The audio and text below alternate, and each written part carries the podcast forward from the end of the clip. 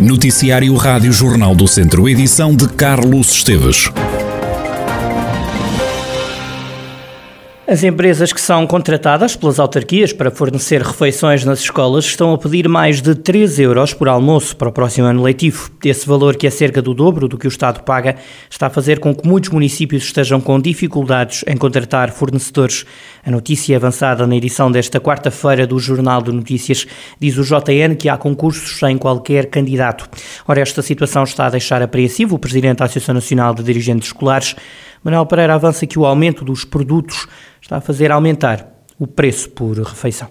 Obviamente, e todos sabemos, no caso das, das, escolas cujas refeições são fornecidas por empresas privadas, no âmbito de concurso, e são cerca de dois terços das escolas a nível nacional, já há muito tempo que se queixavam as escolas e os encarregados de educação e os alunos que as refeições nem sempre tinham a qualidade necessária. E era por mais evidente que não é possível servir ou fornecer refeições com qualidade ao preço a que as empresas ganham os concursos, que era um euro e qualquer coisa, na, cerca, na ordem dos dois euros por, por refeição e por aluno.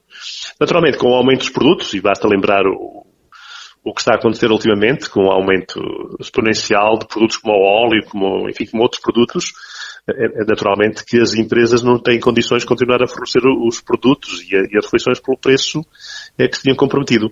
Manuel Pereira defende que é urgente tomar decisões. O problema é que não é uma questão de diálogo, eu acho que é mesmo uma questão de dinheiro, não é? Eu devo lhe dizer que quando nós fazemos um concurso público, somos obrigados a cumprir determinado tipo de regras, é a escola, neste caso, e as, e as empresas que se candidatam, que aliás se candidatam numa plataforma pública. E quando assinamos o contrato com estas empresas, nós comprometemos a comprar os produtos durante o ano àquela empresa e a empresa compromete-se a vender-nos o produto durante o ano à escola nos termos e pelo preço uh, da, certa candidatura. Sem ninguém contar este ano, há um aumento brutal de alguns produtos e, enfim, e, nós percebemos a situação de algumas empresas que não querem fornecer os produtos ao preço que se tinham comprometido porque perdem dinheiro. Portanto, não é uma questão de diálogo, é uma questão política, que é preciso tomar uma decisão para poder nos desvincular sem consequências, a nós e às empresas, a algumas empresas, relativamente a alguns produtos. Eu não sei como é que isso se faz, é um, é um imbróglio jurídico, eu acho. Tem que haver algum bom senso nisto tudo aqui e a nossa prioridade é o serviço aos alunos, sejam eles nas cantinas ou nas papelarias. Manuel Pereira, o presidente da Associação Nacional de Dirigentes Escolares e também diretor da Escola de Sinfãs, a escalada de preços está a fazer as empresas que fornecem as escolas aumentar o custo dos produtos. Morreram mais duas pessoas no Hospital de Viseu com Covid-19. A unidade de saúde tem agora internadas 75 pessoas. Há 73 doentes em enfermaria e há duas camas ocupadas nos cuidados intensivos. Foram dadas 10 altas e 8 pessoas entraram no centro hospitalar Tondela Viseu com o novo coronavírus. A região do Douro quer ser cidade europeia do vinho já no próximo ano. A candidatura já foi entregue e junto aos 19 municípios da região do Douro. O objetivo é divulgar o Douro, os vinhos e o enoturismo e afirmar este território vinheteiro na Europa. Nas iniciativas da candidatura estão previstos fóruns temáticos que vão abordar temas como a influência das alterações climáticas e os desafios do presente e do futuro para a vinha e para os vinhos. As vendas de vinhos do Porto e Douro atingiram valores considerados recorde de 600 milhões de euros euros em 2021, representando 403 milhões de euros em exportações e um crescimento de 12,4%. Do distrito de Viseu fazem parte da Cimedouro os conselhos de Armamar, Lamego, Moimenta da Beira, Penedono, São João da Pesqueira, Sanancelho, Tabuaço e Tarouca. Ao concurso foram apresentadas três candidaturas, para além do Douro, também avançou a região do Algarve, que junta os conselhos de Lagoa, Albufeira, Lagos e Silves, e uma outra do Val do Lima, que agrega os conselhos de Arcos de Valdevez, Ponte da Barca, Ponte de Lima e Viana do Castelo. É com preocupação e apreensão que o presidente da Câmara de Sernancelho reage à saída do Porto da Associação Nacional de Municípios Portugueses.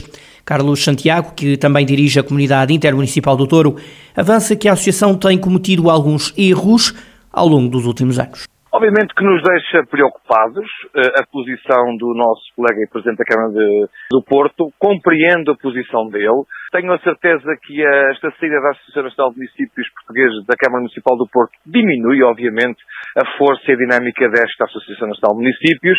É, é verdade que está a ser feito um trabalho interessante neste arranque da nova direção da Associação Nacional de Municípios, mas é certo que ao longo destes últimos anos a Presidência e a sua direção criaram um ambiente muito inócuo, incapaz de fazer força em defesa do, do, do poder local. E por isso esta continuidade inócua, esta continuidade inerte, a falta de posição de uma ANP que foi uma imagem de marca na defesa local, cria esta circunstância difícil. O que se passa com a centralização de competências vai castrar grande parte dos municípios portugueses e, e o facto de ser uma grande Câmara, uma, a segunda maior Câmara do país a tomar esta posição, deixa-me de certa forma preocupado porque pode de certa forma ter aqui um efeito de arrasto naquilo que é a posição e a força da Associação Nacional de Municípios e comprometer, obviamente, a sua função.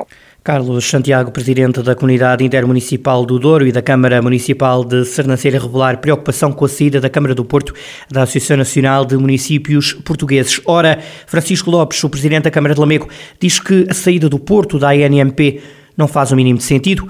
O autarca diz, no entanto, que o Porto pouco tem trabalhado na Associação dos Municípios. Francisco Lopes assegura que Lamego não vai abandonar esta associação.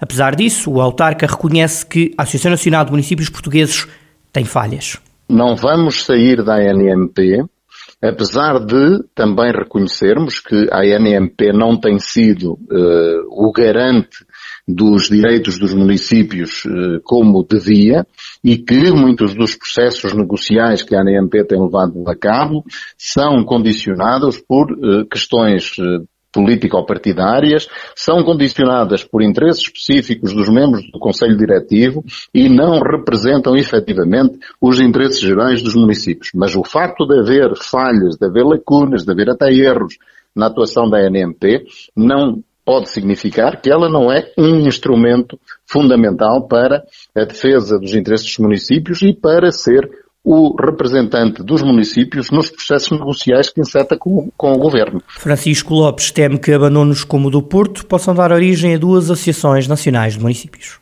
Este passo é um, é um mau passo e espero que não seja antecipação daquilo que muitos defendem, que é a criação de duas associações nacionais de municípios, uma associação de grandes municípios e uma associação de pequenos municípios, porque isso aí seria agravar aquilo que uh, já existe em Portugal de sobra eh, que são, eh, eh, enfim, as, as, diferenças enormes entre o interior e o litoral, entre o norte e o sul, acentuar clivagens e, e divisões que em nada acrescentam àquilo que a todos nos deve unir, governo, municípios grandes e municípios pequenos. Francisco Lopes, presidente da Câmara de Lamego, já o presidente da autarquia de Santa Combadão, diz que é com grande pesar que reage à saída do Porto, à Associação Nacional de Municípios. Leonel Gouveia lamenta esta decisão tomada pela Câmara da Cidade Invicta.